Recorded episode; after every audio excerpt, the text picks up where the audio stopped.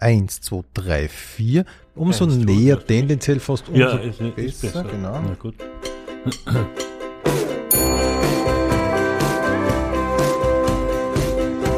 Pension Schöller. Ich begrüße jetzt in der Pension Schöller Andreas Wittersek. Hallihallo. Ja, Hallihallo. Andi, ähm, wir beginnen mit der wichtigsten Frage, die man einem Kabarettisten stellen kann, nämlich wie bist denn du eigentlich zum Kabarett gekommen? Puh, über Umwege. Aber ja. ich glaube, das ist der typische Weg ich eines Kabarettisten, ist der Umweg. Ein bisschen mittlerweile so den Eindruck. Ja, ja, ich glaube, es gibt kaum jemanden, vielleicht jetzt die nächsten Generationen, die als Berufswunsch Kabarettist haben. Äh, in meiner Generation, äh, glaube ich, gab es niemanden, der gesagt hat, ich möchte Kabarettist werden, weil das, das Berufsbild gab genau, es nicht. Ja. ja. Äh, außer vielleicht, dass man gesehen hat, äh, Farkasch und Waldbrunn im Fernsehen mit den Eltern bei der Bilanz der Saison. Aber ich glaube nicht, dass irgendein junger Mensch gedacht hat, ich möchte so einer werden mhm. wie die beiden. Ja. Mhm. Und wie war es dann bei dir? Naja, bei mir war es so, dass ich die normale, äh, also ich bin im 10. Bezirk aufgewachsen, habe dort eine Volksschule gemacht, bin dann äh, im vierten Bezirk ins Gymnasium gegangen, in mhm. die Waltergasse, eine sehr, äh, wie sagen, eine berüchtigte Schule, ein berüchtigtes Gymnasium, weil dort so äh, Professoren waren wie Stefan Weber von die Tradiwabeln ah, oder okay. Ernst Jandl. Also mhm. ich gebe immer sehr gern mit den beiden an und habe schon so oft behauptet, dass das meine Lehrer waren, dass ich es mittlerweile selber schon glaube. Stimmt aber nicht, das ist eine Lüge. Also sie haben dich nicht unterrichtet? Sie haben mich nicht unterrichtet, okay. beziehungsweise subliert haben sie. Mhm. Der Jandl hat einmal subliert, aber in Englisch. Ja, also was für eine ah, Vergeudung. Okay. Und, und, äh, und war ziemlich grantig, kann ich mich nur erinnern. Mhm. Und äh, der Stefan Weber, zu dem hat man schon mehr Kontakt gehabt. Der war zwar nicht direkter Lehrer von mir, in, in der hat er Zeichnen, Handarbeiten unterrichtet, aber der war schon damals so ein großer Star, weil der ja schon aufgetreten ist, damals mhm, so in diesem mhm. Haus der Jugend oder irgendwo. Ja, ja. Und es war für uns Schüler und Schülerinnen, war das natürlich äh, äh, Aber habt ihr Respekt gehabt, oder? Großen Respekt, das war ein Superstar. Und vor allem den Herrn Professor sehen, wie der dann auf der Bühne von einer, Wahnsinn, von einer, von einer halbnackten Naschmarkt-Prostituierten ausgepeitscht wird und am nächsten Tag ist er wieder in der Schule. Das war schon Kann man sich eigentlich Sache. gar nicht so richtig einholen, oder? In dem Alter, dass das zusammengeht. Ja, aber wir haben ihn bewundert und er war halt auch immer, also der Stefan war halt ein großes Vorbild eigentlich. Ja, ja, ja aber ähm, das hat alles noch nichts mit, mit dem Kabarett zu tun gehabt. Äh, es ist nur, ich bin relativ, also dann in den letzten Klassen dann draufgekommen, dass mich Literatur interessiert. Also weil mhm. da haben wir äh, im Deutschunterricht mit verteilten Rollen gelesen, was man so mhm. macht. Und ich kann mich erinnern, dass irgendwann einmal haben wir den Wojcek gelesen und mein Deutschprofessor hat mir den Wojcek zum Lesen gegeben.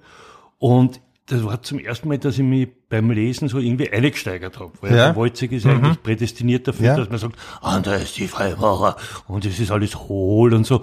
Und auf einmal habe ich mich beim Lesen so eine theatert, weil es hat mhm. mir so mhm. Spaß gemacht dass ich auf einmal gespürt habe, da ist irgendwas. Ja. Und dann hat mich Theater und Literatur interessiert. Mhm. Und Literatur vor allem also der, mit Niki Lis, das war äh, der, ja. der später dann der Regisseur mhm. wurde von Müllers Büro und anderen Filmen, das war ja ein Jugendfreund von mir. Und wir haben beide angefangen so zu lesen. Mhm. Aber so eher so also öffentlich zu lesen? Nein, nein, nein, also einfach über Bücher zu reden. Ach so. Also, mhm. haben, also wir haben gescheitert, sagen wir so. Ja, wir haben okay. nicht wirklich gewusst, äh, um was geht, aber wir haben so Existenzialisten gelesen mhm.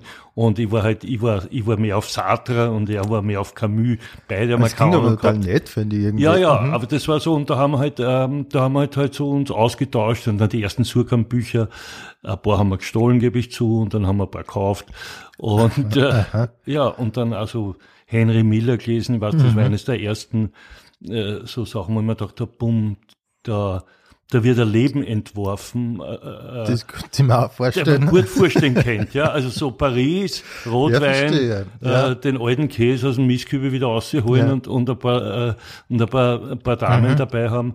Das hat, haben wir gedacht, das hat was, ja. Das ist eine ja, ja, das kann man gut vorstellen, ja. Und äh, dann, dann war halt die, die Schule zu Ende, dann habe ich, dann habe ich studiert äh, aber mhm. eigentlich hauptsächlich damit ich nicht arbeiten gehen muss, äh, Germanistik und Theaterwissenschaft. Und bei der Germanistik eigentlich dann, das war eine neuere Abteilung hat das Kassen, Literaturwissenschaft eigentlich. Mhm, also mhm. weniger diese ganzen Althochdeutsch, Mittelhochdeutsch, das war ja, war mir zu langweilig. Ähm, ja, und dann Dann war irgendwann einmal Paris. Ich war schon so auf Paris. Ja, ja, na, Paris ist noch lange nicht. Ach so, weil, wirklich? Okay. Weil, weil es ist jetzt alles nur im theoretischen Bereich. Ah, also ich okay. habe dann Theaterwissenschaft in der Theorie mich, und das war ziemlich langweilig Mhm. da in dem Institut, weil da noch immer dieser Geist vom Kindermann da drüber geweht ist. Das, das war ein Altnazi, der dieses Institut gegründet hat Ah, ja, und der zwar eine ganz, eine international beachtete Theatergeschichte geschrieben hat. Pipapo. Lange Rede, kurzer Sinn. Irgendwann einmal habe ich Geld gebraucht und bin Komparse geworden am Burgtheater. Ah, okay. Und da habe ich zum ersten Mal so die, habe ich so hinter die, hinter die Kulissen geschaut und Proben mitgemacht und so weiter.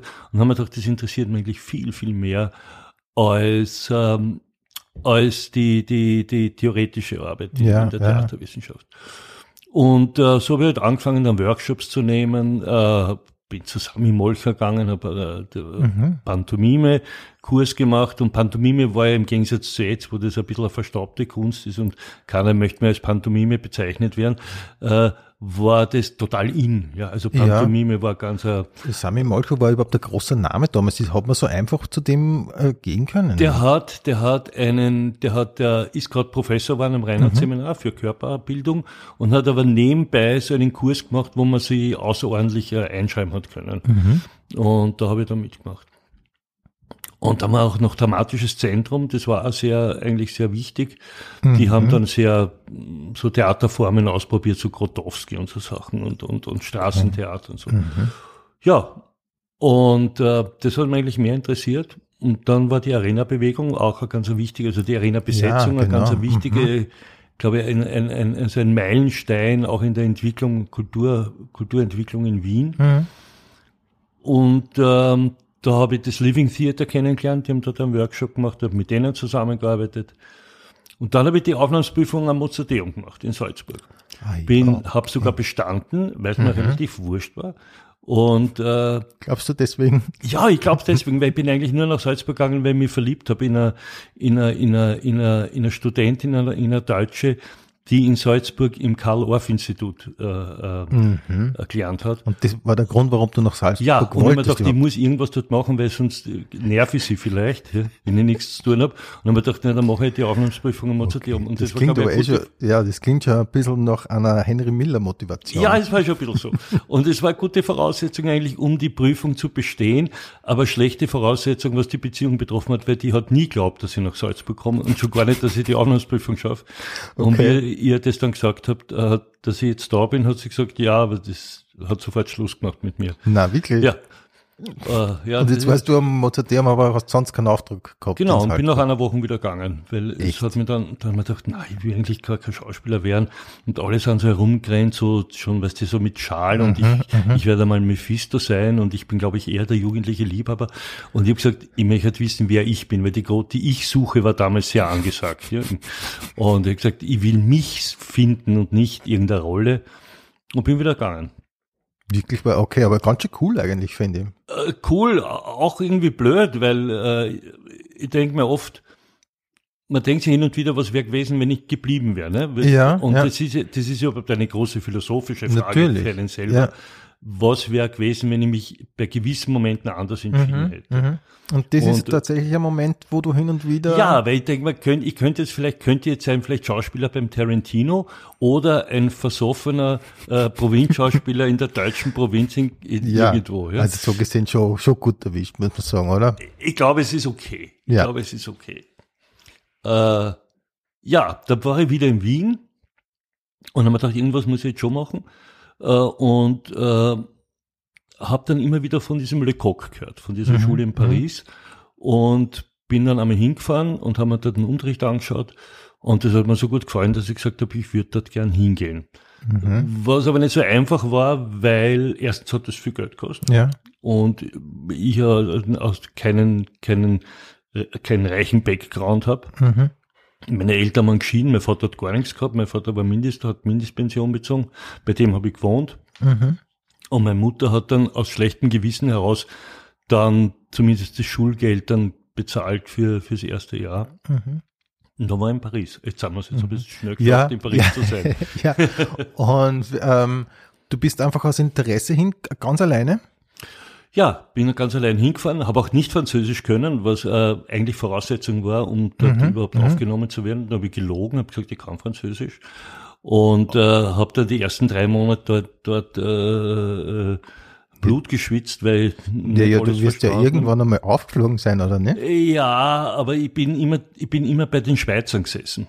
Weil die Schweizer waren sehr beliebt dort, weil die dreisprachig sind. Verstehe. Und Mhm. äh, die waren dann beliebte Dolmetscher. Da habe ich immer fragen Verstehe. können, was Aha. hat der jetzt gesagt, was hat der Ja. gesagt? Und, Und für Pantomime eigentlich, aber jetzt, wo ich überlege, vielleicht gar nicht so schlecht, weil man Verschiedenes nicht versteht. ja, das schon. Nur die, die, man hat sehr viele Improvisationen gehabt und so weiter. Und die Kritik war natürlich auf Französisch von den Lehrern. Und dann hat dann der Lehrer gesagt, also, es aber du? Und du bist da gesessen, hast genickt und dann hast gefragt, den Schweizer, was hat er gesagt? Und der hat gesagt, Psst, jetzt lass mich.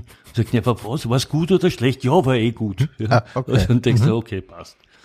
Aber was wirklich erstaunlich ist, und ich bin wirklich kein, kein, keine, bin keine große Sprachenbegabung, aber ich habe ganz, ganz schnell Französisch gelernt auf der Straße dort. Ja. Äh, Also innerhalb von drei, vier Monaten habe ich Französisch verstanden. Verstehe.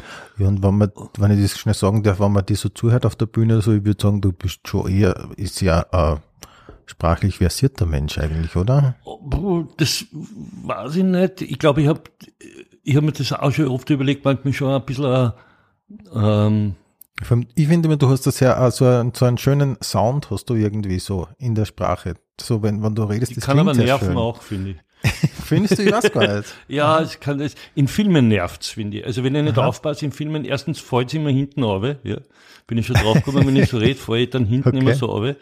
Und, und jetzt habe ich was Gutes gehört, ein guter Tipp für alle, die, die Schauspielschüler und Schauspielschülerinnen. Der Otto Schenk, glaube ich, hat das einmal gesagt, ja, man muss den, bei jedem Wort den letzten Konsonanten hassen. Wirklich?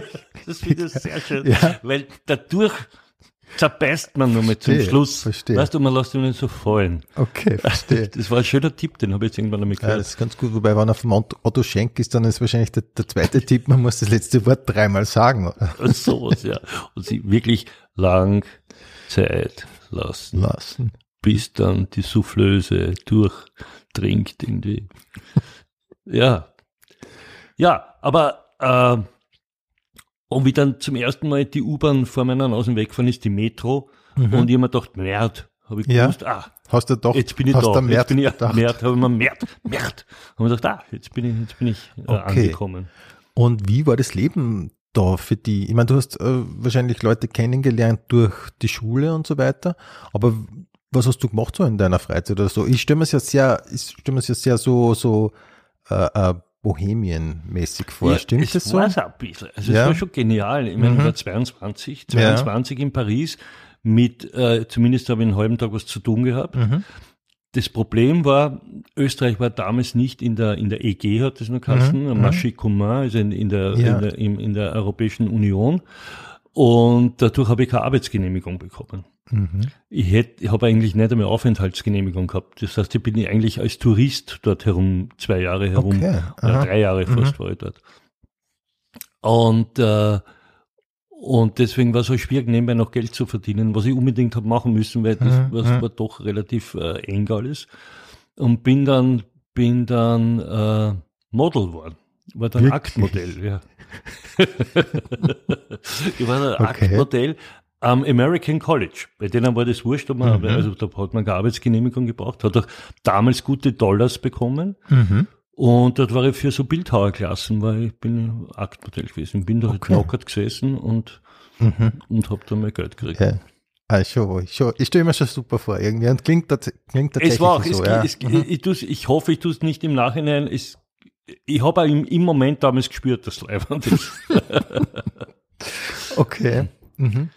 Und ähm, bist du sofort gegangen dann am Abend oder wie, wie oder, hast, bist du so in Cafés gesessen, hast da Ja, na, wir haben dadurch, also wir haben natürlich so eine eigene Blase gehabt von den Schülern, weil mhm. sehr viel, es war eine internationale Schule und es war eigentlich wenig Franzosen, die sind Mhm, alle heimgegangen und die anderen Schüler waren in derselben Situation wie ja, ich. ja. Ähm, das heißt, man hat sich gegenseitig eingeladen, man hat meistens gemeinsam gekocht noch, Abendessen gemacht und ist dann zusammengesessen und das war eigentlich ganz nett.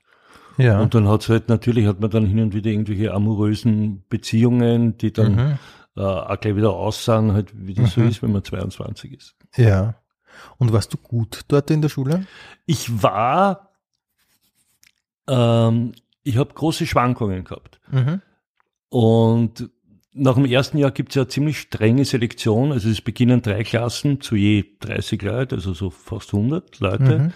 Und äh, ins zweite Jahr kommt nur eine Klasse. Also das heißt, zwei Ah, Drittel okay. Wow. müssen gehen. Mhm. Wobei man aber auch sagen muss, die, das erste Jahr ist eine abgeschlossene Ausbildung. Das heißt, das ist nicht, dass man dann sagt, äh, oh je, ich habe gar nichts davon gehabt. Mhm, Ja. Und also das erste ist eine abgeschlossene Ausbildung und das zweite Jahr ist wie Sonderausbildung noch, die sich speziell auf Theater konzentriert. Auf die verschiedenen Stile, Commedia dell'arte, Maskenbau, Clown, griechische Tragödie und so weiter. Mhm. Mhm.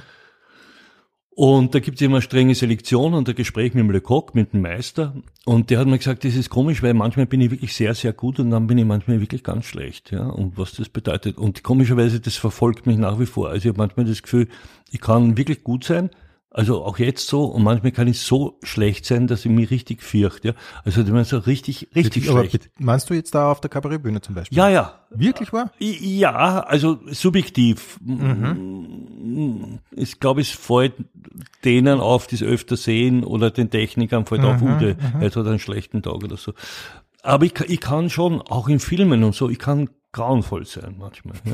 Wirklich? Und, Also und ich- es ist ganz schwierig einzuordnen für mich, warum das so ist. Aber glaubst du, äh, äh, glaubst du, es ist immer noch so, weil das sich so bei dir so manifestiert hat, dadurch, dass der das gesagt hat, oder es ist mehr so deine innerste Persönlichkeit? Ist meine innerste Persönlichkeit. Wirklich? Ja, ja. Okay. Ja. Ich habe da irgendwelche. Ich habe auch immer wieder Phasen, wo ich nicht, wo ich nicht auftreten möchte. Mhm. Aber das ist so, so Burnout-mäßig leichtes. Also wenn Okay. ich zu viel auftrete, kriege ich dann so, dann wirklich, also nicht nur, dass ich sage, es freut mich nicht, sondern krieg wirklich, äh, also Angst vielleicht nicht, aber richtig, ich- es sträubt sich was in mir. Dagegen Und das betrifft aber nicht nur den Abend, sondern es über Das betrifft den Zustand, dass, also dass man nichts mehr hergeben möchte von sich, dass man es Ah, nicht herzeigen okay. möchte. Mhm. Und ich habe eine lange Phase gehabt, das war dann von 87 bis 91, also vier Jahre, Mhm. wo ich dann nicht mehr Kabarett gespielt habe. Obwohl ich gerade irrsinnigen Erfolg gehabt habe Aha. und, und hab nicht mehr wollen. Nicht mehr Okay. wollen. Da kommen wir dann vielleicht noch dazu. Ja. ja. Aber vielleicht noch äh, einmal zurück nach äh, Paris. Nach Paris, ja. Warst du schon lustig damals in der Schauspielschule? Nein, überhaupt nicht. Ich wollte da nie lustig sein. Ich glaube, also ich war auch nicht so der, der Klassenclown oder wie Mhm. man so sagt in der Schule. Also nicht, wenn eine gute Wuchtel zu sagen war, habe ich schon gesagt. Mhm, ja. mhm. Auch auf, also auch auf die Gefahr hin, dass man dann ein extra, ne? Ja, Äh, aber du hast dich nicht so auf- produziert in Na, dem Sinn. na, ja. mhm. Und äh, gibt auch Leute, die mit mir studiert haben. Der Edgar Böhm zum Beispiel, der Ah, dann beim okay. ORF Unterhaltungschef war, Mhm. der hat ja mit mir Theaterwissenschaft studiert. Und der hat gesagt, wie er mich da immer gesehen hat, wie ich so ganz ruhig irgendwo gesessen bin Mhm. und nichts gesagt habe, hätte er sich nie träumen lassen, dass ich irgendwann einmal auf einer Bühne stehe. Und, und äh, ich, ja, Okay. Aber ähm, du bist dann schon, also letztlich über die Pantomime zum Kabarett gekommen. Das kann man schon ja, so sagen, oder? Also ich habe mein erstes, meine ersten Programme, mein erstes Programm war, glaube ich, ein reines Pantomime-Programm mit ganz wenig Sprache nur Mhm. und mit so Masken und Jonglieren und so Spastic, Geschichten. Slapstick, Spastic? Slapstick, Mhm. ja, genau. Und das war damals, äh, die Premiere war 1981, Mhm. 21. September 1981 in der Volkshochschule Stöbergasse, gleich hier ums Eck. Okay. Äh, und ihr wollt ja zum 40. Bühnenjubiläum dort noch einmal auf, äh, dort auftreten. Ja? Mhm. Das gibt's gar nicht mehr. Das Haus wurde weggerissen. das Theater existiert nicht mehr, die Volkshochschule existiert nicht mehr. Dann haben wir gedacht, ob das ein Zeichen ist, aber ich glaube nicht. Und, und äh, ja. Und dann eigentlich durch, durch diesen durch diesen gerade entstehenden Kleinkunstboom, der dann in Wien war, durch, die, Mhm. durch die Öffnungen dieser diversen lokale Kulisse, Spektakel, Mhm.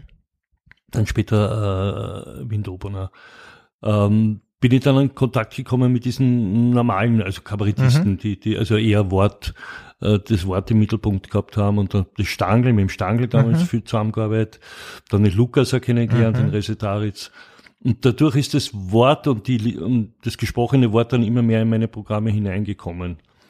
Okay. Und dann habe ich das verbunden und das hat eine Zeit lang so eine ganz eine spezielle Mischung ausgemacht, die mich dann wahrscheinlich auch äh, unverwechselbar gemacht hat. Mhm. Oder halt eine bes- besondere Marke war. Ja. Mhm. Und geht sogar so weit, dass Leute, jetzt bewege ich mich kaum mehr. Ja. Also jetzt stehe ich ja nur mehr faul herum oder so will ich es nicht sagen, aber ich, ich, ich weiß schon, dass du im Laufe der Jahre bist du immer mehr zu einem Stand-up eigentlich ja, geworden. ja, ich fast, bin zum Stand-up geworden. Oder jetzt eher Sit-Down schon, ja, weil ich da auf dem, am Barhocker sitze. Ja. Und, und es gibt nach wie vor Leute, die sagen, Herr, willst du nicht wieder mal so Pantomime spielen? Und ich Das sage, kann ich mir gut vorstellen, weil ich finde, das kann schon was. Also ich habe zum Beispiel mal das beim letzten Programm bei Austrophobia, habe ich mir das Ja. gedacht, da redest du eigentlich die ganze Zeit und dann gibt es so diesen einen Moment, da bist du plötzlich ein Baum. Und das blitzt so auf, finde ah, ja, ich. genau. Ja, Ja, stimmt, wo ich den, den, den Baum spüre. und ich finde, da, da, da blitzt ganz kurz so eine Klasse auf, dass man so wirklich verblüfft ist eigentlich. Ja. Also mir ist so gegangen, ja. Ja, nur ich habe alte Pantomimen gesehen. Mhm. Und das ist das Traurigste, was man sich nur vorstellen kann. Weil Äh, du einfach nicht mehr so beweglich bist. Natürlich, dieser Pantomime braucht einen, einen neutralen Körper, weil dies, dieser Körper muss ja alles irgendwie widerspiegeln können Mhm, und so weiter.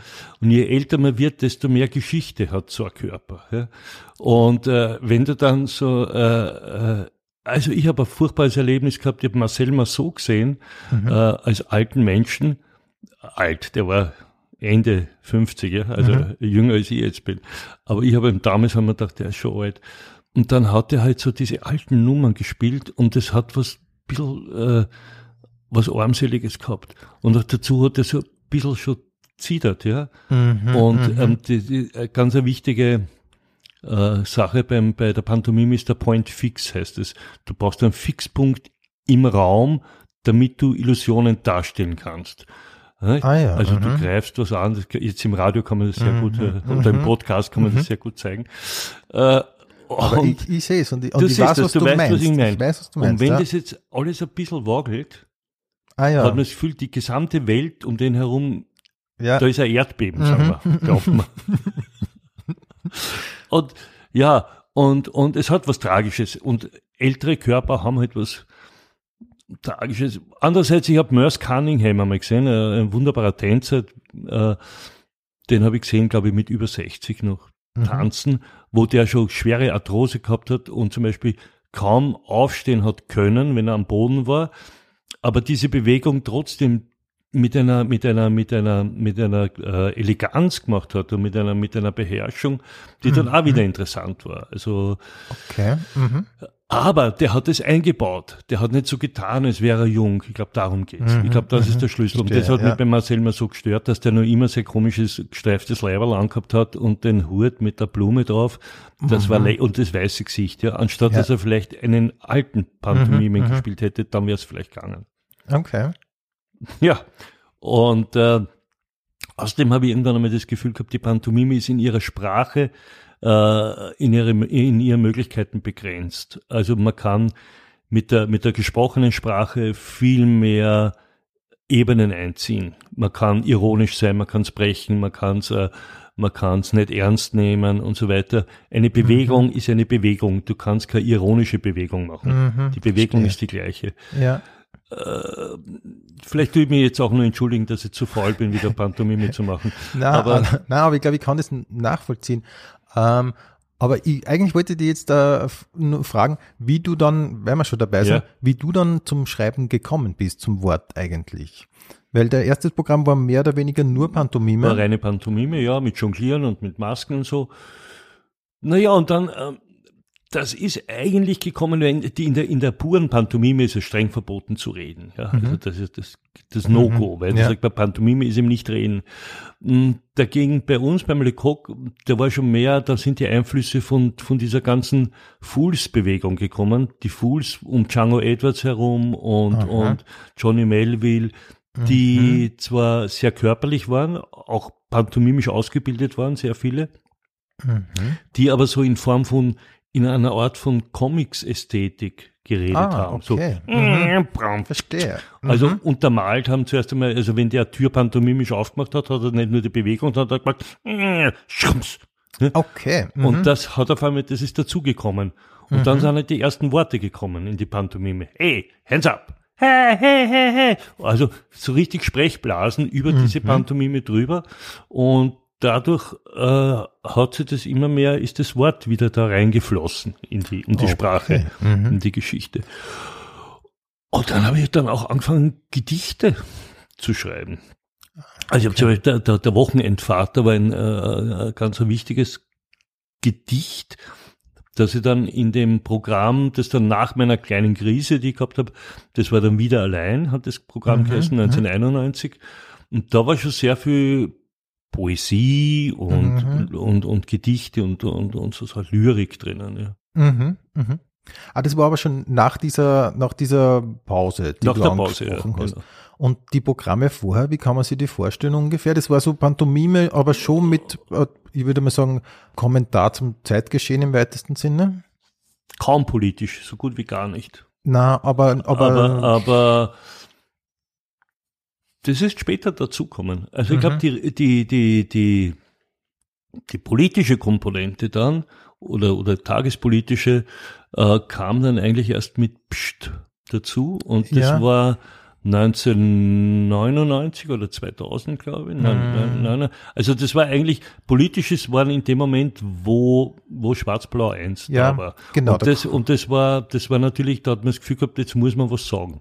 genau, ich glaube, das hast du sogar so formuliert damals, Ja, dass du ja. jetzt was dazu sagen Jetzt möchtest. muss man genau. mal was dazu sagen.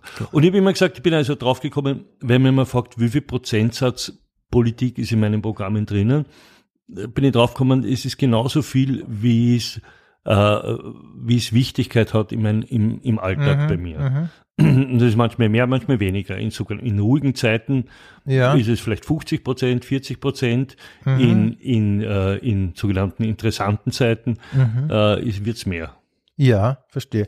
Und ich finde, bei dir hat ja sehr viel, schwingt ja oft äh, sehr viel mit, was vielleicht auch nicht ausgesprochen wird. Das kommt dann schon noch dazu. Ja, finde ich habe das auch ganz gern, dass man nicht alles sagt, Ja, sondern dass genau. man dann zwischen den Zeilen lesen kann oder, oder, oder Genau. mitdenkt. Mhm, Ja. Genau. Ich kann mich noch erinnern, das erste Programm, das ich gesehen habe von dir, das war Kurzzugende. Mhm. Und das war, ein, das war ein großes Erlebnis für mich, muss- ich wirklich War ein sagen. schönes Programm auch, glaube ich. Ja. Finde ja, total. ja. Also speziell dann äh, das Tribunal der Komiker, kann ich mich Okay, erinnern, ja. ganz eine große Nummer. Dann äh, wirklich, das hat mich schwer beeindruckt damals. Ähm, ist da auch die Nummer drinnen, wo du das Glück suchst? Und In über, der Favoritenfeuer. Genau. Ja. Ich finde auch eine sehr schöne Nummer. ja, total schöne Die ist Nummer. immer länger geworden. Das ist dann so lang geworden, dass das schon eine Hälfte war vom Programm. Wirklich? Also die war vorher zehn Minuten und Mhm. ist, ist gewachsen beim Spielen bis auf, auf glaube ich, 45 Minuten.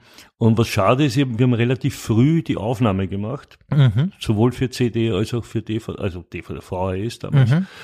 Und die letzte Version gibt's gar nicht mehr. Und ich kann Ah, mich eigentlich okay. gar nicht erinnern, weil ich ja auch nie aufgeschrieben habe, sondern das ist beim Spielen Verstehe. dann immer dazukommen. Ja. Aber das ist eine total schöne Nummer. Also Favoriten ist für mich immer noch fast dieses Bild, das du da entwirfst. Das ist Dieses für mich eigentlich immer Durchfahren, noch, ja. ja. genau. Das Ja, ist äh, sehr schön, fein, freut mich.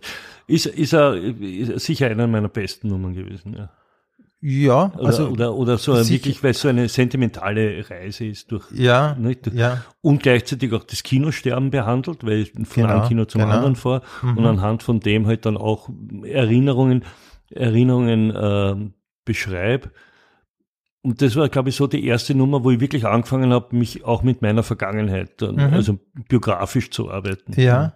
Und das ist ja dann ein bisschen fast deine äh, Trademark geworden, ein bisschen dein Markenzeichen fast, Mhm. dass du Nummern baust, um persönliche Geschichten, persönliche Erlebnisse. mhm. Also ich, ich versuche also aus, aus einer Alltagssituation oder aus einer persönlichen Erinnerung dann was zu machen, was dann Genau. eine höhere, mehr Genau. Gültigkeit hat. Mhm. Ja. Und ähm, wie geht's dir dann beim Spielen selber? Bist du nervös vorher? ja, ja. Wirklich immer? Es, es wird besser, also besser, ich weiß nicht, ob das überhaupt besser ist. Äh, äh, Premieren sind furchtbar. Grauen, grauenvoll, grauenvoll, grauenvoll. Jedes Mal denkt man sich, warum tun wir das an? Und dann gibt's, äh, und dann gibt's immer wieder Vorstellungen, wo ich, wo ich dann wirklich nervös bin. Mhm. Was ich nicht mag, ist, wenn Kollegen drin sind. Ja. Ja, das kann Das, ich das verstehen. ist immer ja. so, ja. weil da will man mhm. besonders gut Ja, sein. genau, mhm. Besonders gut sein wollen ist eine schlechte Voraussetzung, Mhm. um gut zu sein.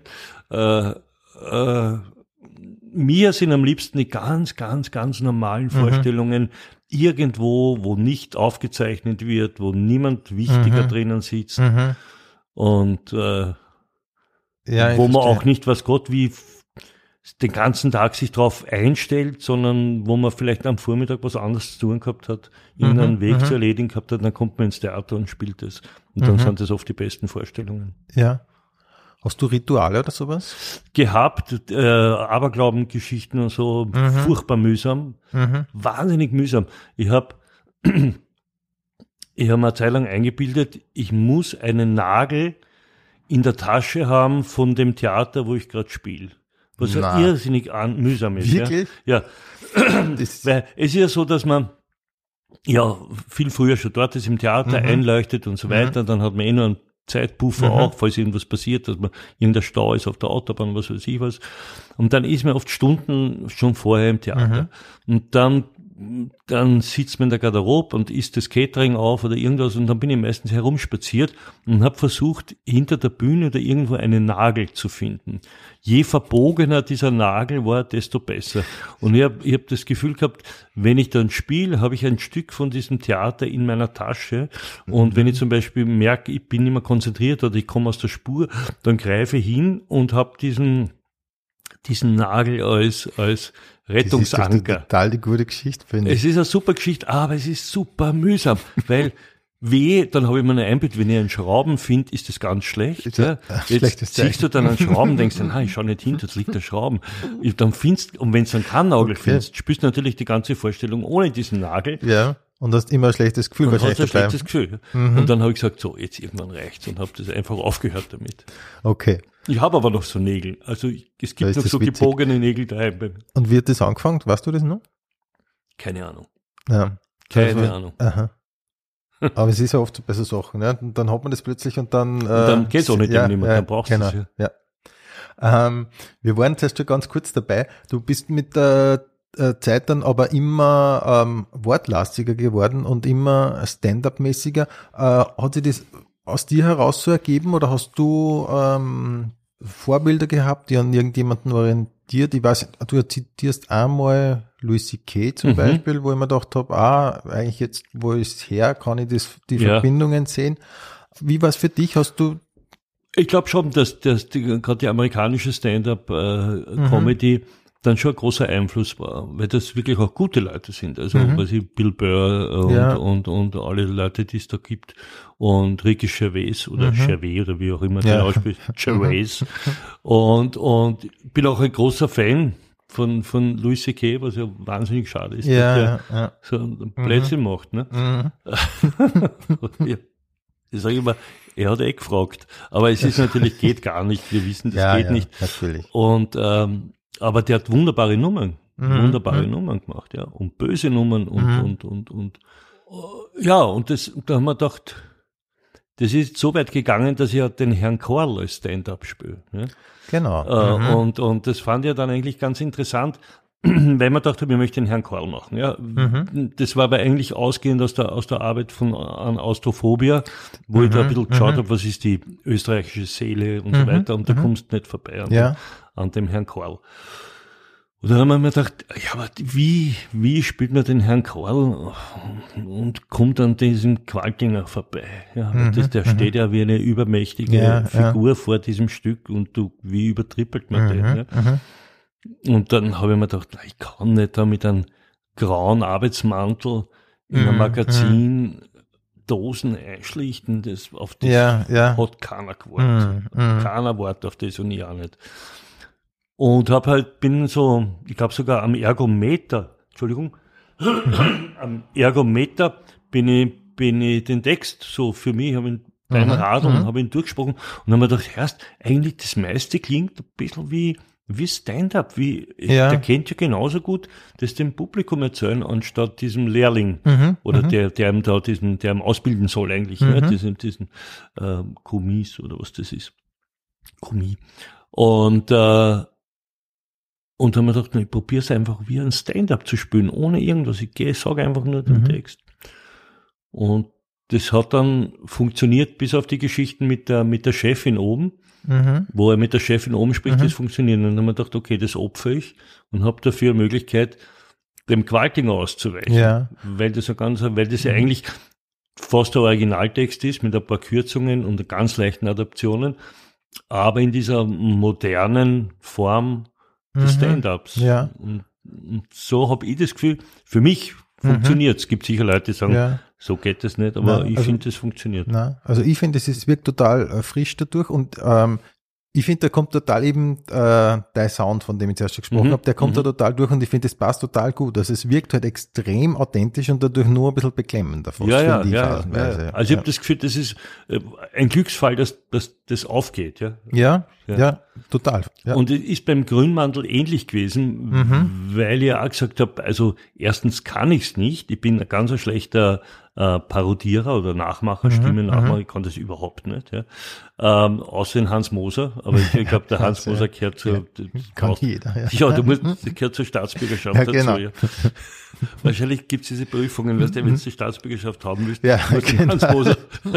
Hans Moser nachsprechen können.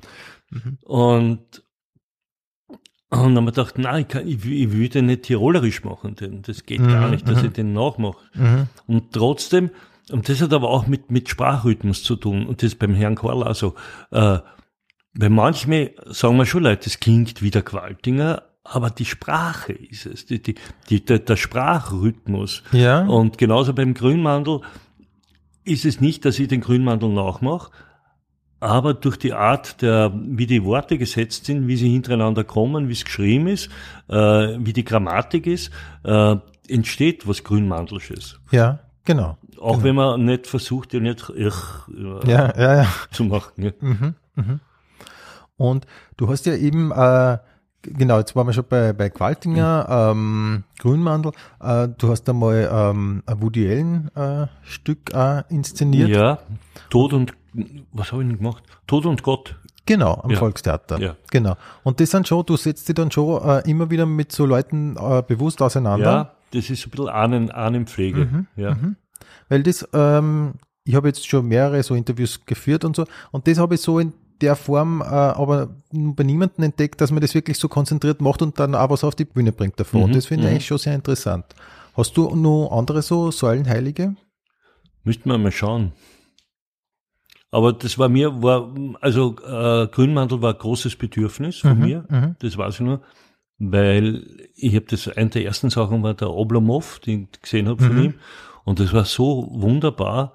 Und da bin ich irgendwann einmal später, wie ich ihn dann kennengelernt habe, schon den Grünmantel, habe ich zu ihm gesagt, du, Otto, glaubst du, dass ich den Oblomov, dass ich den spielen kennt? Mhm. Und er hat gesagt, wer, wenn nicht du? ne? Wirklich? Das Ja, ist und nett. das, war, Aha, das ja. war ein Auftrag sozusagen. ja, Ja. Und dann habe ich das dann irgendwann einmal gemacht.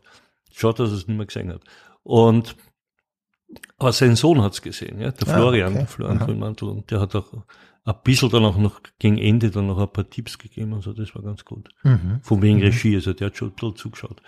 Okay. Und, und, und jetzt denke ich gerade nach, wenn man so noch, wen man noch ehren könnte, Nestroy natürlich, ne? Nestroy Ah, ist ja. ja natürlich auch Mhm. einer, der in dieser Linie ist Mhm. der in dieser, in dieser äh, Horvath, äh, ich habe die Geschichten aus dem Wienerwald einmal inszeniert. Also das Mhm. sind schon auch äh,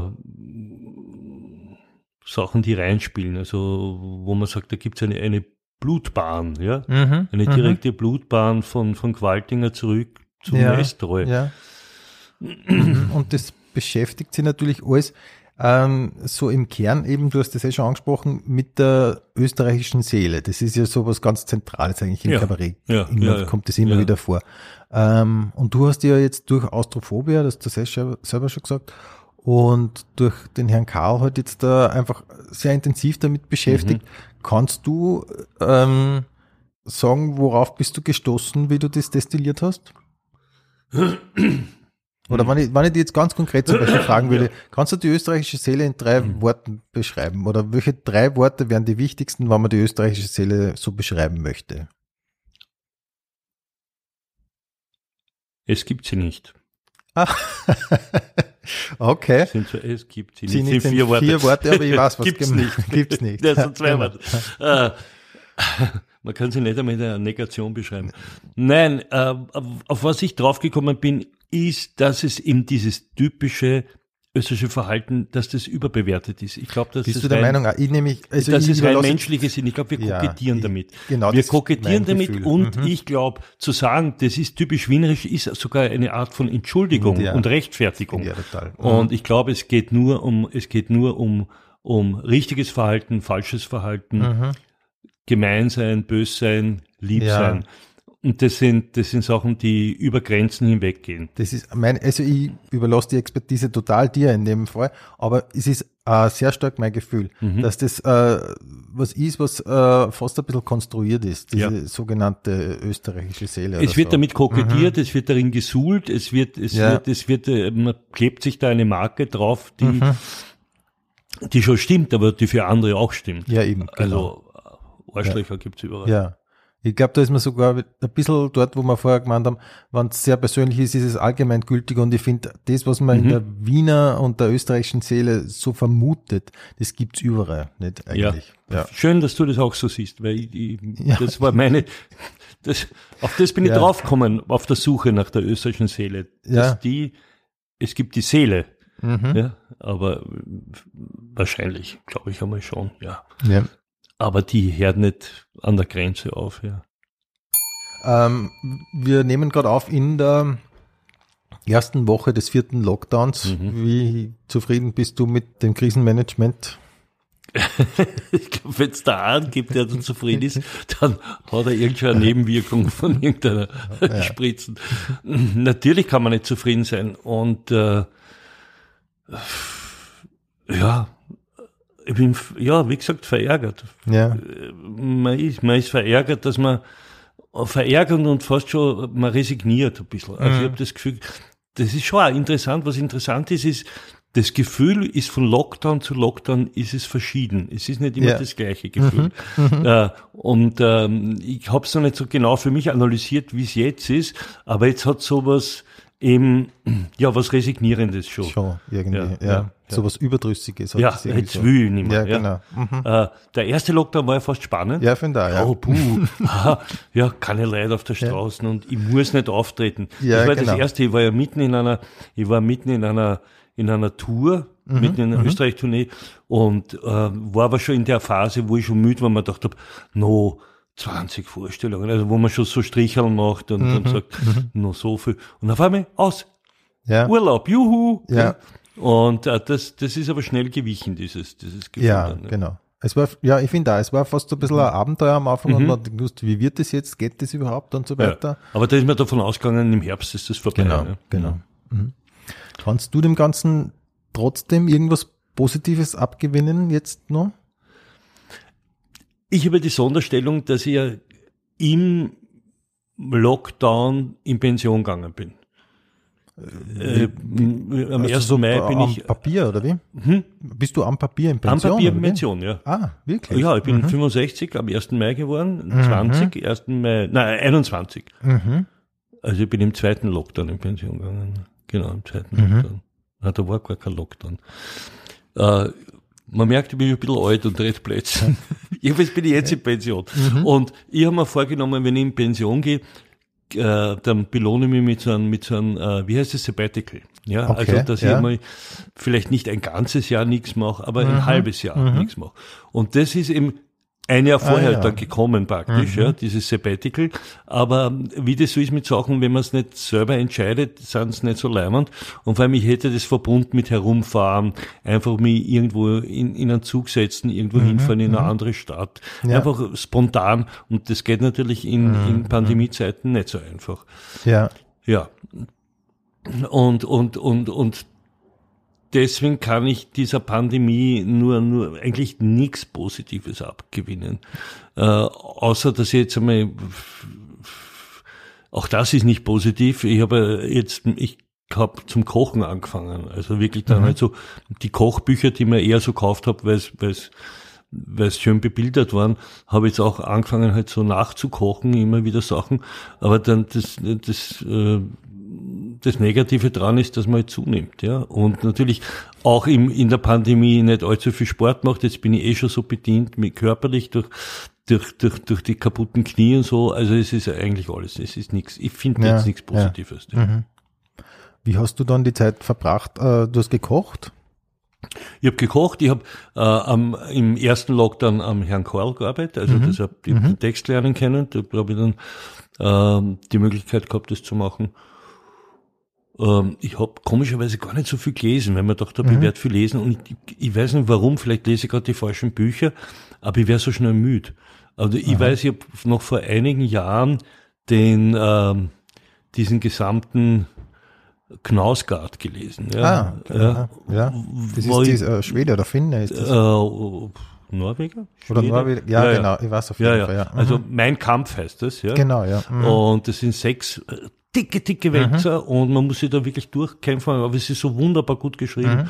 und so interessant gewesen. Und das habe ich noch geschafft irgendwie. Das habe ich so in einem, Mhm. das war meine, meine letzte ganz große Leseleistung. Mhm. Das habe ich wirklich in einem durchgezogen. Und jetzt hänge ich seit langer Zeit an einem, an der, an der, an der letzten Juli C Buch, was ja eigentlich schnell zu lesen sein Mhm. müsste. über Menschen? Ja, und jetzt bin ich schon so weit, dass ich es nicht mehr weglegen kann. Da muss man es fertig lesen, aber irgendwie macht man keinen großen Spaß. Vielleicht liegt es am Buch oder vielleicht ist es auch zu knapp an, an dem, was gerade passiert, weil die ja, Ah, ja, ja. ja auch irgendwie äh, Pandemie beschreibt in einem am Land oder im, weiß nicht, wo das ist, Potsdam oder wo. Brandenburg, ja, wurscht. Und, und, und nebenbei lese ich nur Sarah Wagenknecht, wo ich am Anfang fand ich sehr faszinierend, dieses Buch. Äh, jetzt geht's mir auch schon am Nerv. Also da habe ich die zwei Bücher, die ich nicht fertig kriege. Das ist furchtbar. verstehe. Also ich frage vielleicht liegt es aber auch an der Pandemie. Vielleicht liegt es, dass man sich nicht mehr konzentrieren kann oder dass man nur mehr Mhm. blöd da sitzt und ich schaue halt natürlich so wie viele andere Menschen Netflix und, Mhm. und Amazon Prime und selbst das ist mir schon zu anstrengend. Jetzt schaue ich nur mehr dumm auf The Zone Fußballmatches aus der Aha. zweiten Liga von Echt? irgendwo, ja. Okay, also ich frage an dieser Stelle dann eigentlich meistens nach eben Büchern oder Serienempfehlungen, aber ähm, Oh ja, Serienempfehlungen kann ich schon geben. schon. Ich bin groß, großer Fan von Broadchurch, finde ich super. Aha. Hat mir wahnsinnig gut gefallen. Ähm, ich vergesse dann immer, was mir so wahnsinnig gut gefallen hat. Ich meine, äh, ich bin auch in The Crown, bin ich reingekippt, ja, das sagen wirklich so viele, ich habe es nicht gesehen. ja, Ja, Mhm. wirklich, weil ich mir auch gedacht habe, alle haben mir gesagt, die Crown, gesagt, was interessiert mich das Leben dieser Mhm. Adeligen? Das geht mir so am Dings vorbei.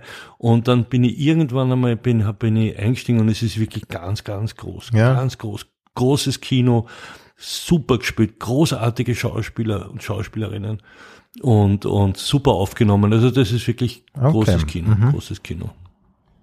Aber noch gibt so viele Serien, noch, die mir angeschaut habe und die mir alle gut gefallen haben. Äh, dann manche, äh, also ja, das weiß man, eh, Homeland war ich großer Fan, da gibt's dann immer wieder Staffeln, die dann ganz schwach sind.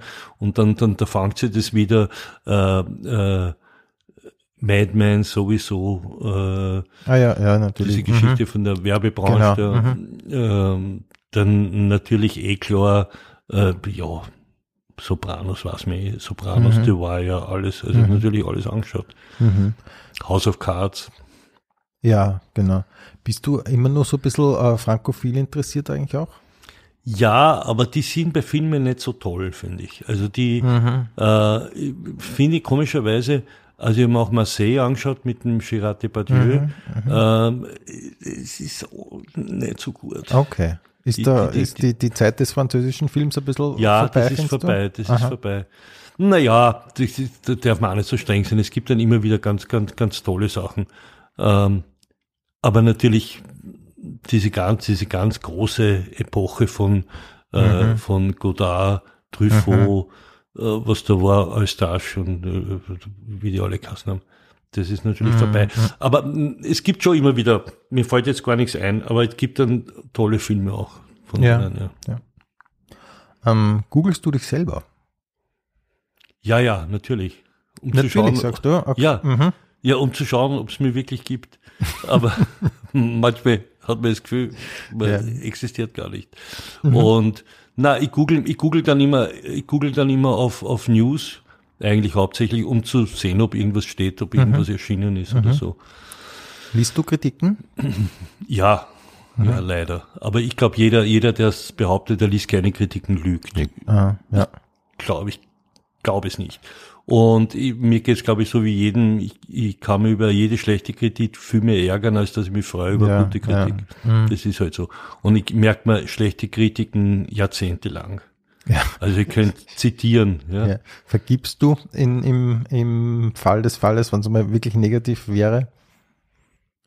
Ob ich vergebe, dem, Vergibst du ja oder, oder tragst, trag, tragst du die, diese, diesen Groll dann mit? Nein, nein, nein. Es gibt, es gibt, also erstens einmal bin ich, bin ich, bin ich schon sauer und dann gibt's nach einer gewissen Zeit, wo, wo das dann vorbei ist, wo, du, wo, du, wo die Wut weg ist, dann gibt's ja manchmal so, dass man sagt, eigentlich ist ein bisschen was Wahres Mhm. Ja, dran. ja. Mhm. Und dann gibt's aber auch die Fälle, wo, wo es einfach nur bösartig ist, Mhm. wo man weiß, das ist jetzt persönlich. Und das vergebe ich nicht. Also dann gibt's, Ja. da bin ich einfach dann Feind. Da habe ich eine schwarze Liste, da steht dann diese Person drauf. Okay. Mhm. Und dann denke ich mir, Österreich ist klein genug, die kommt nochmal in meine Ja, Kosten, die Person. verstehe. Und ähm, generell, wie informierst du dich generell über das Weltgeschehen? ORF.at, Standard.at. Mhm. Das ist das erste, was ich anklicke in der Früh, ist ORF.at Mhm. und dann klicke ich rüber auf Standard.at. Das ist meins. Mhm. Und, und, und äh, wöchentlich abonniert den Falter und, und, äh, und Spiegel. Ah ja. Und Spiegel ärgere mich jedes Mal, dass ich, dass ich nicht dazu komme Mhm. ja. zu lesen. Mhm. Das kenne ich. Ja. Ja. Und dann liegt er am Klo, ja. und dann kommt schon der nächste Spiegel drüber, Mhm. Ja, dann ist genau. aus. Ja. Auf welcher Website verbringst du die meiste Zeit? Warum müsst ihr jetzt nachdenken?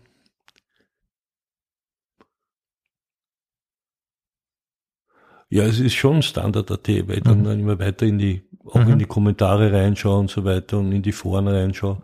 Äh, das ist eigentlich Mhm. die, die, die ich am meisten verwende. Ja.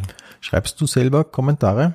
Hast du schon jemals? Ja, ja, ich habe es ich hab's, ich hab's mir selber verboten, Mhm. weil man, man schnell mal was reinschreibt, vor allem wenn man dann vielleicht auch einmal alkoholisiert ist oder so Mhm. und einmal, wenn es einmal abgeschickt ist, ist weg. Ja, ja. Und da habe ich schon ein paar Sachen geschrieben, die dann Verstehe. gedacht hab, Aber du bist sicher nicht zu erkennen, oder? Bist du mit Wittersek? Äh, Nein, bin nicht zu erkennen, aber die, die es verwalten, erkennen es ja.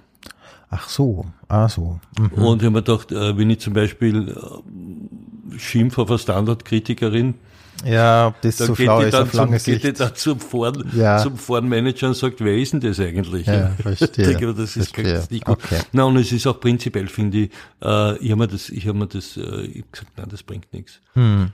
Und vor allem, wenn ich originell sein möchte, dann habe ich mein Ja, Programm eben, dazu. eben. Also warum soll ich das herschenken? Genau, das denke ich mir nämlich auch. Und vor allem, es ist äh, emotional immer ein extremer Aufwand eigentlich, der sich nicht Na, im Endeffekt. Aber ähm, das darf man gar nicht sagen, weil ich klaue natürlich hin und wieder Sachen. Äh, Aha. weil manchmal sind ja originelle Sachen Ja, drinnen. aber du ironisierst dann das, was du da findest, Nein, aber oder? wenn eine gute Formulierung ist, dann, dann, dann, dann fladere ich die Ach, schon, schon, auch, okay, ja. Weil mhm. das ist, finde ich, legitim, weil es, ist ja, es ist ja nicht geschützt. Na klar. Mhm. Und wenn sich da nicht zu erkennen gibt, dann nehme ich ihm das weg. Nein, aber das kommt halt ex- eher so vor, eh nicht für meine Programme, aber dann für so Sachen wie Tafelrunde oder, Mhm, oder wenn irgendwo einmal ein Gag ist oder eine gute, Ja. eine gute Formulierung, dann nimmt man die gerne mit. Mhm. Okay. Also danke an die, danke an die anonymen Co-Autoren. Was ist die wichtigste Sache, die man im Leben lernen muss, die man aber nicht in der Schule durchnimmt?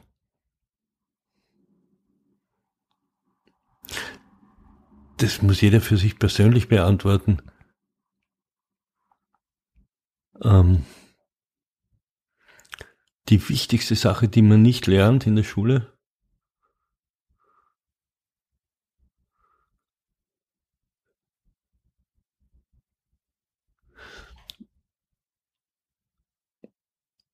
ich glaube, ich glaube, dass das die, große Aufgabe für jeden ist, ist es mit seiner eigenen, mit seiner eigenen Endlichkeit umzugehen. Also das ist das, glaube ich. Okay. Das Mhm. ist das eigentlich, was das Wichtigste ist, aber ich glaube, das schafft man ja eh nicht, nicht? Also, das Ja, ist ja so ja. witzig, dass wir alle jeden Tag leben und uns aufregen und das machen und dabei wissen wir alle sterben werden, ja. Also das ist ja, das ist ja fast lieben, liebenswert am Menschen, dass er dann trotzdem noch Mhm. so viel Energie aufbringt. Aha. Ähm, Hast du selber ja, Lehrer gehabt in der Schule, die die, ähm, wie soll man sagen, die die inspiriert haben? So ein bisschen über ihr Fach hinaus? Leider nein. Le leider nicht, also in der, in der, in der, im Gymnasium nicht. Mhm. Und dann natürlich beim Lecoq, wenn man das Ja, als Schule ja. hernimmt, in höchstem Maße. Also Aha. da, äh, vor allem war da ein Lehrer beim, in, in der Schule, das war Philippe Collier, ähm, der war ganz eine große Inspiration für mich. Mhm. Und das war auch jemand, der mich gefördert hat. Also der, auch wenn die anderen Lehrer gesagt haben, ich weiß nicht, der Wittersek, der hat so große Schwankungen. Und der hat gesagt, das war auch derjenige, weil wir kurz einmal geredet haben, wegen lustig sein. Mhm, ja? Weil ich wollte ja nicht lustig sein. Aber ich habe dann halt irgendwelche Improvisationen gemacht und habe es eigentlich ernst gemeint und die, und die Mitschüler haben gelacht drüber. Ja? Aha, und mir war das eher peinlich. Ja? Und ich finde ja, Komiker sein ist ja auch bisschen peinlich auch. Ja? Mhm, mhm. Und der Philippe Collier war der Erste, der gesagt hat, ich habe eine, äh, wie heißt das, ein, ein, ähm,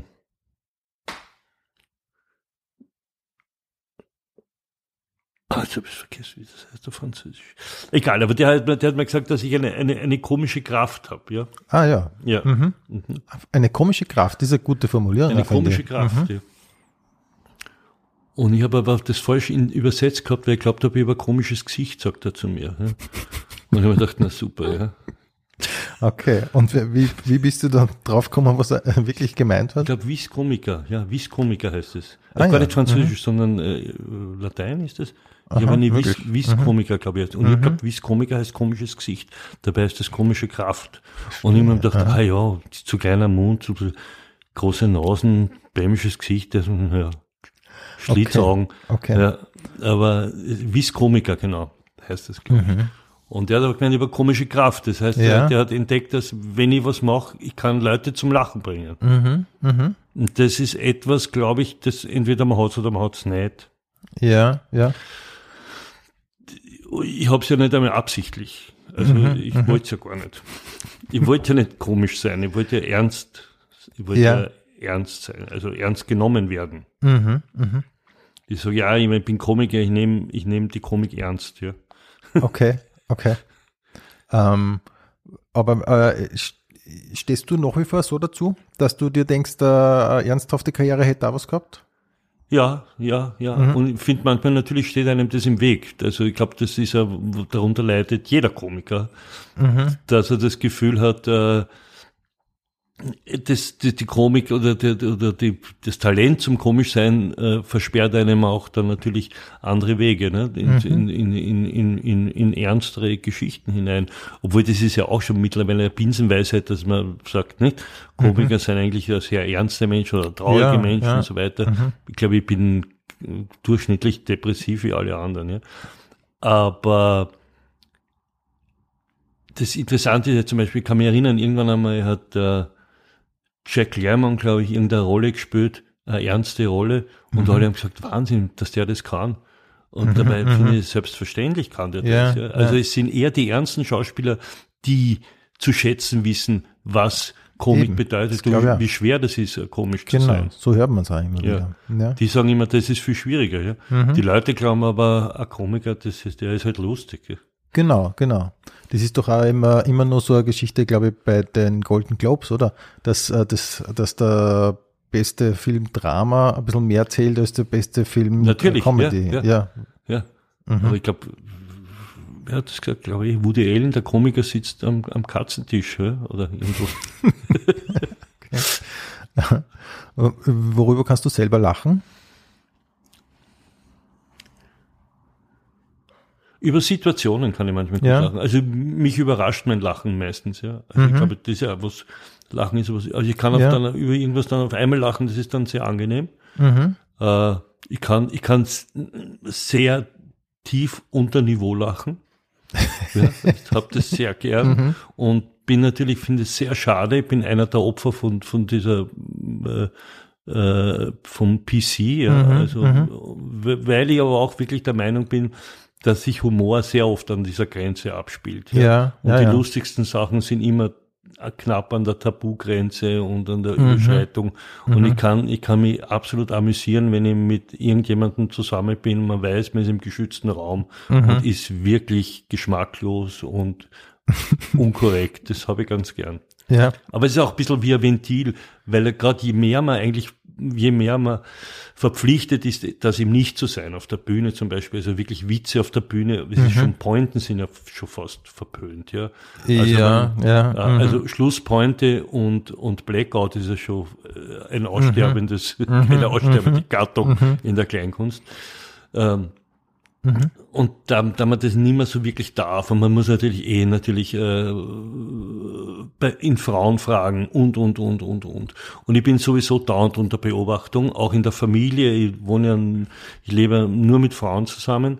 Äh, Das heißt, ich werde sofort gemaßregelt. Es ist wirklich äh, es, ja, dirty old man und alter Ah, ja. weißer Mann und so weiter. Ja, ganz Ja. schlimm.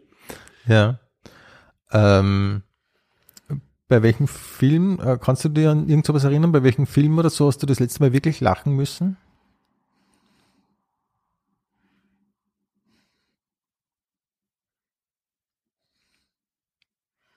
Ich weiß nicht, wann ich geweint habe. Ich habe geweint Ja. beim Zimmer meines Sohnes von Nanni Moretti. Ah, mhm. Bei dem Film habe ich geweint. Da habe ich so geheult, dass ich dann nicht mehr aufgehört habe. Also wirklich durchgeheult fast. Wenn man gedacht habe, die holen jetzt irgendwie die Rettung oder was. Oder. Aber, aber so laut gelacht. Kann schon sein bei irgendeiner Serie. Gelacht sicher bei Stand-Ups, wenn es im, also bei so Netflix-Specials Ja, ja. habe ich sicher bei, bei, bei äh, Ricky Gervais oder so, da habe ich schon sicher gelacht, ja. Und sowas schaust du schon regelmäßig, mehr oder weniger. Ja, es ist gerade zu wenig, finde ich. Man hat, man hat die schnell durch, die guten, finde ich. Ja, das finde ich eigentlich auch. Ja, das, das heißt, hat es eine Zeit so lang viele. Ja. gab's sehr Mhm, viel. Genau. Und jetzt habe ich so das Gefühl, vielleicht schaue ich ja nicht Ja. oder, oder ich schaue mir da nicht irgendwas an, was ich nicht überhaupt, was ich nicht kenne. Aber jetzt habe ich das Gefühl, dass sie irgendwie das äh, stagniert ein bisschen. Ja, finde ich eigentlich auch. Weil es hat eine Zeit lang geheißen, es gibt so viel, aber so viel ist es eigentlich gar nicht, finde ich nein. auch. Ja. Ähm, was ist das beste Konzert, das du jemals gesehen hast? Prince, Sign of the Times in der Stadthalle. Okay, eindeutig.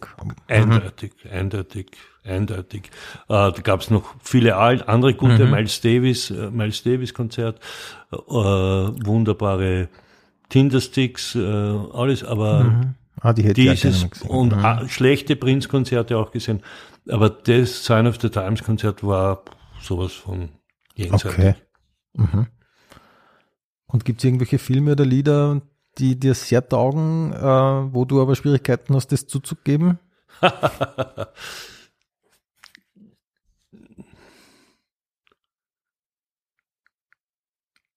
Also ich, ich habe zum Beispiel, ich finde aber nicht super zum Beispiel.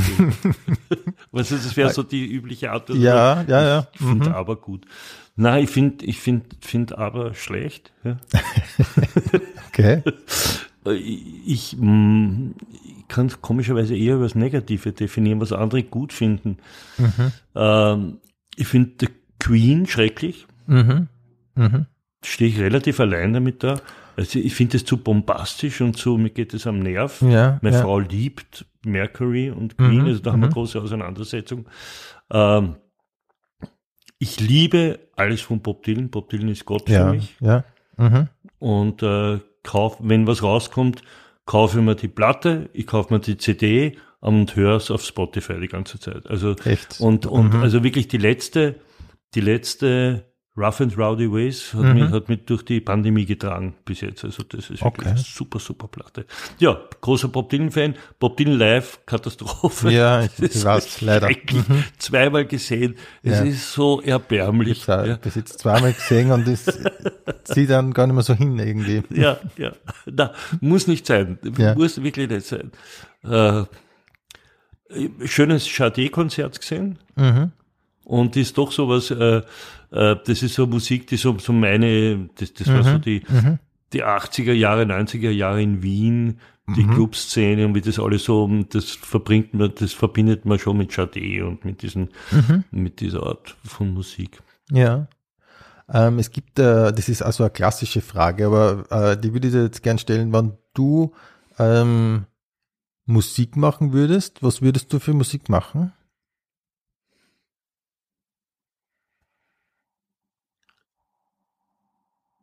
Wenn ich singen würde, würde ich Chansons singen. Mhm.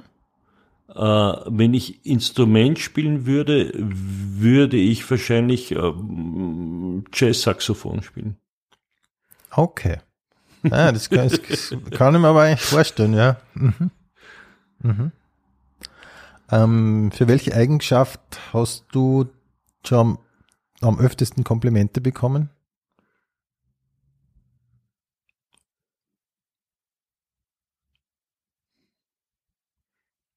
Man kriegt nicht so viel Komplimente, oder?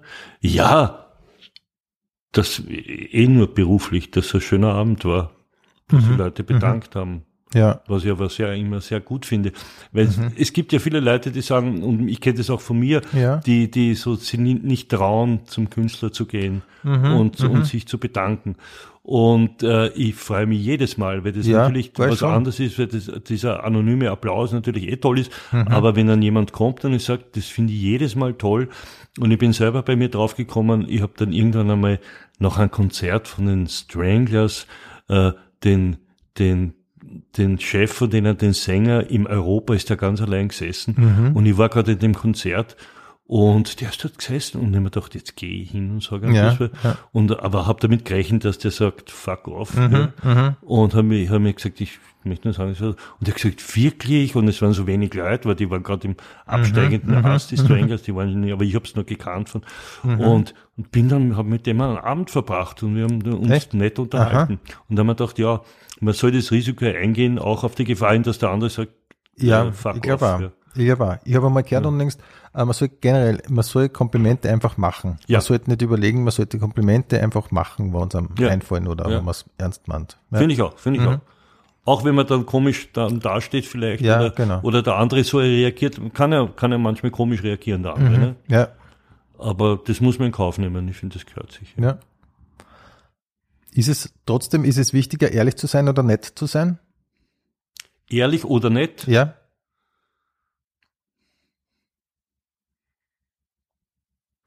Also ich, ich wähle immer den Weg, nett zu sein. Ja.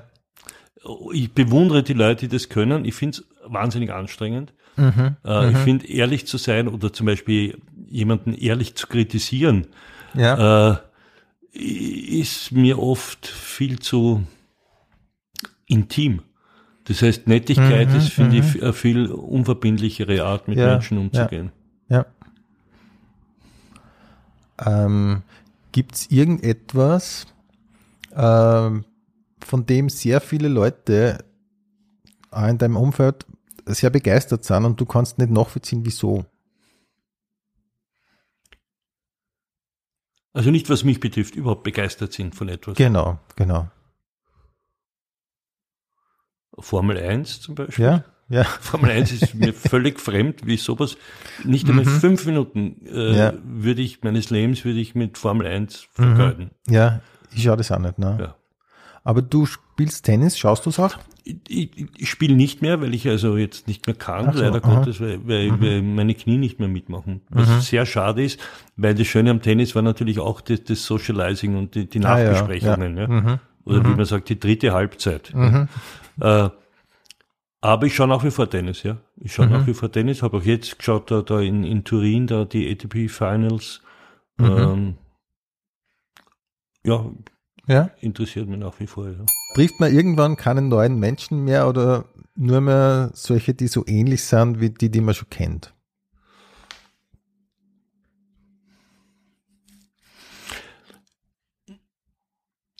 Ja, dadurch, dass man sich ja immer in denselben äh, Bereichen bewegt und das wird mit dem Alter auch immer enger. Und ich habe auch das Gefühl, man bewegt sich in einer großen Stadt wie Wien, wie in einem Dorf, weil man ja doch nur immer gewisse Punkte abklappert, äh, ist es schon so, dass man das Gefühl hat, man ist in einem ewigen Déjà-vu drinnen, ja. Man, man Ja. lernt Leute, aber ich glaube, das ist schon auch eine Alterssache.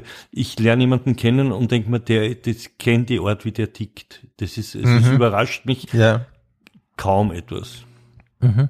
Mhm. Und was fällt dir bei anderen Menschen so als erstes auf?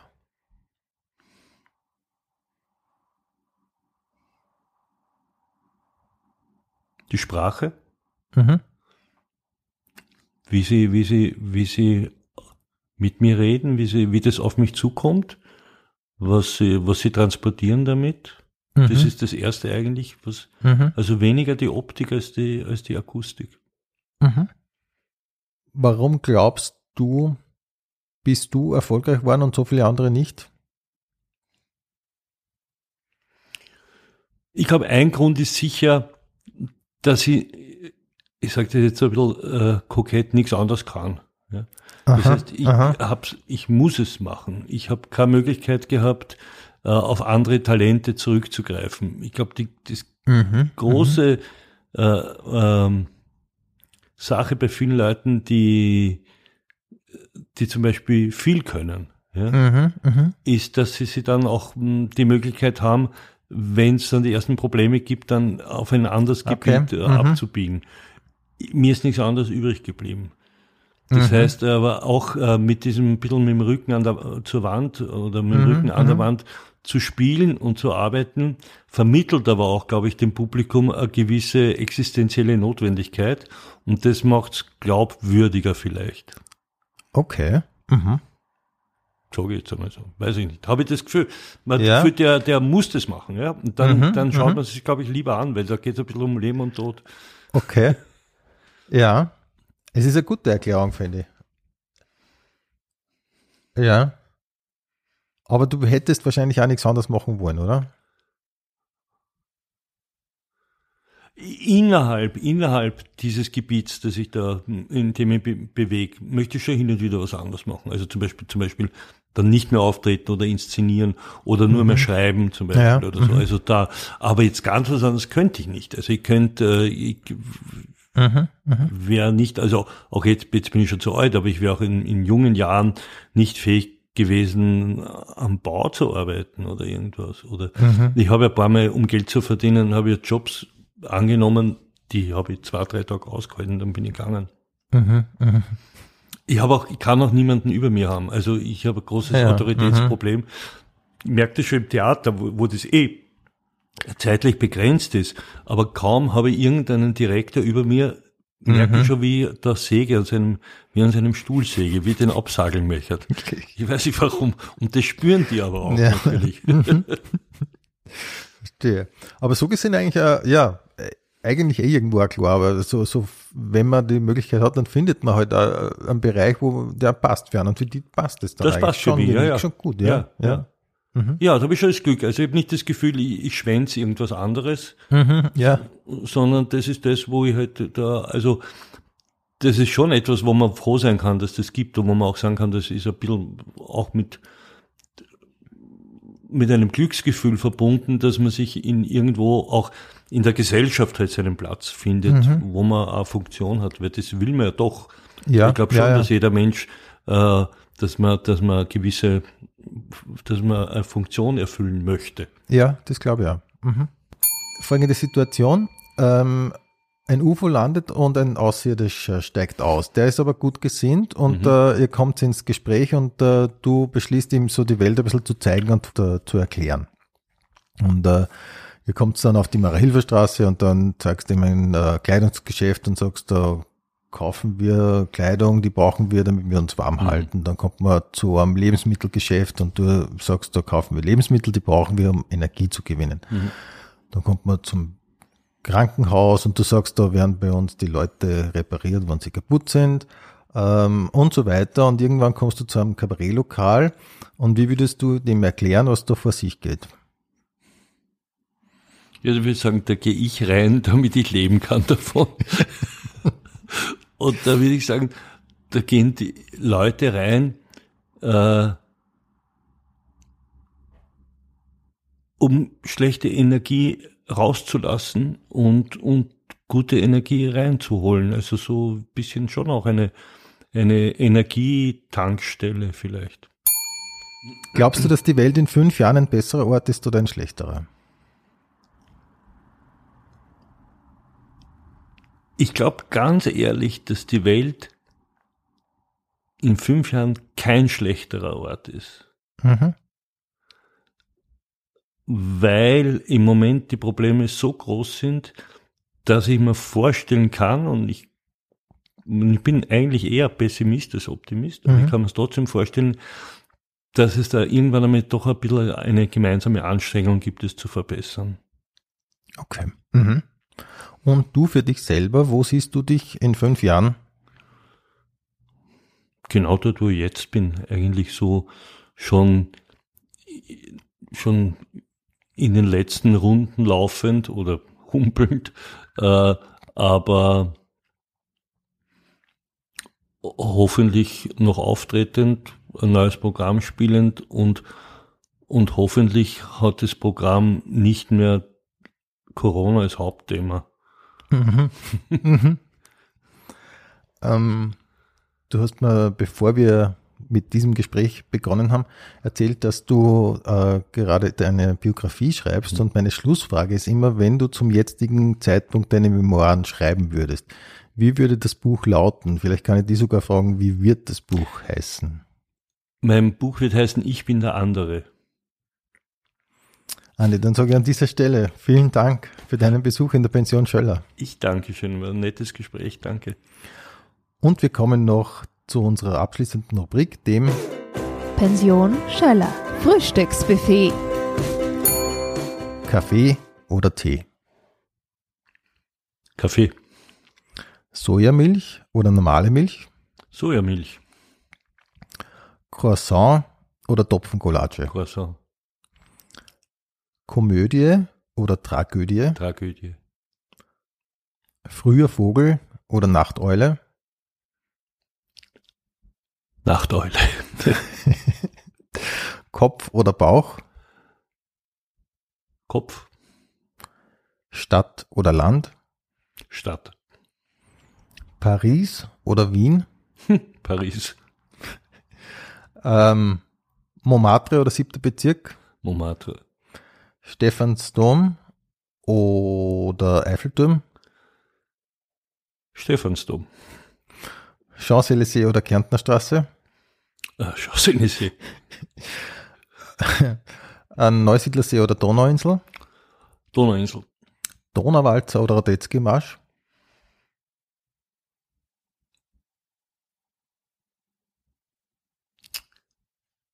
Wissend, dass der Radetzky-Marsch eine blutige Geschichte hat, trotzdem der Radetzky-Marsch fort besser.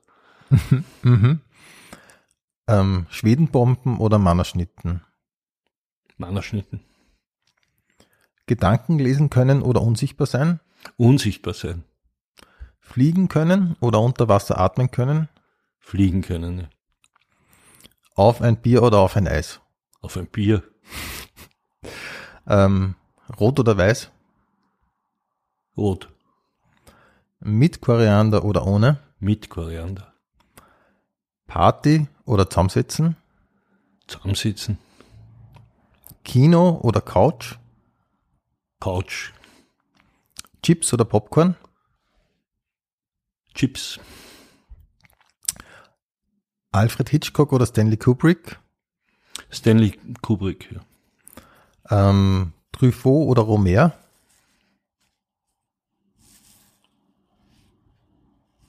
Romer, Mozart oder Beethoven, Mozart, Beatles oder Stones, Stones, Italien oder Griechenland, Italien, Zelt oder Hotel, Hotel, ähm, Kamin oder Fußbodenheizung,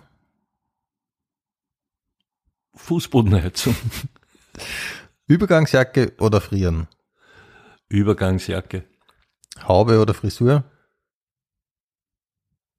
oder Frisur? Ja, also Ah ja, lieber eine Haube oder lieber die Frisur schützen. Frisur. Ähm, früh gehen oder bis zum Schluss bleiben. bis zum Schluss bleiben. Servus, Baba oder auf Wiedersehen. Baba.